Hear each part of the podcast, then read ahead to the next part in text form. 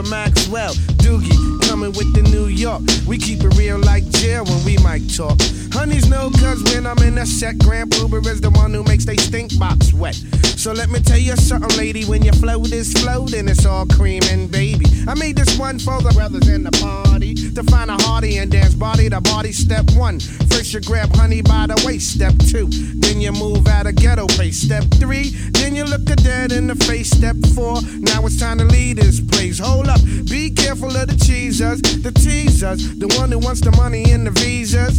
I'ma tell honey straight off the back, but please don't even go there with that. Dig it. This one's designed to make the spine in your back whine. Grand Puba, nice setup for you every time.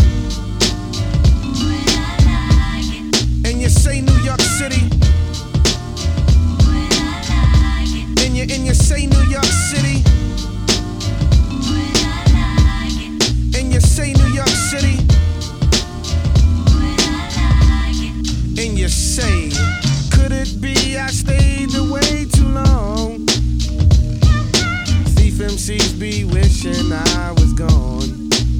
Because they wanna be where I are. But you can't get that far. So stop wishing on the star. It's only one Grand Prix. So honey, do what you did on the night you creep with me. It's no doubt I come real with that. The butter trap, the one that makes honeys hit the bed mat. I'm energetic, poetic, athletic, with good credit. So just move like I'm Simon and I said it. You see, my flow is just a step ahead. I'm still wicked in the bed because I'm downright nasty like newlyweds. So back up and let me breathe, cause when it comes to getting down, I'm getting looser than a crackhead's hair weave.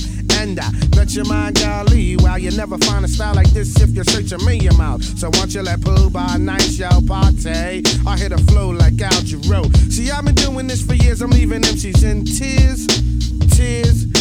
Dig it, cause they falling just like the rain. Grand Puba's too much for the brain. Now go diggers who try to get it, I left them backwards. They thought they fought it when they shit it, cause Puba's everything. And everything is poo, cause I hit them with a one and then with a two. Yeah, cause that's just how Grand Poo and Stud Doogie do. You didn't know I was the bomb, baby? Somebody should've told you. Somebody should've told you. Yeah.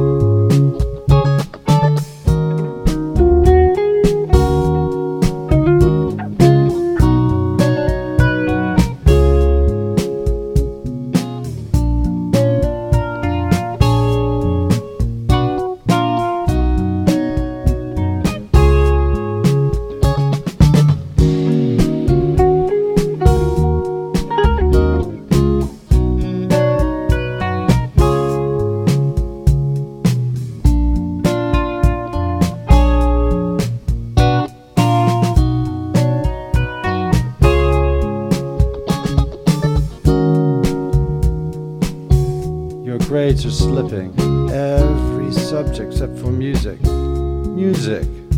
I don't know what you're doing, but you must be doing something right. Thank you, sir. Hmm, Mr. Boston.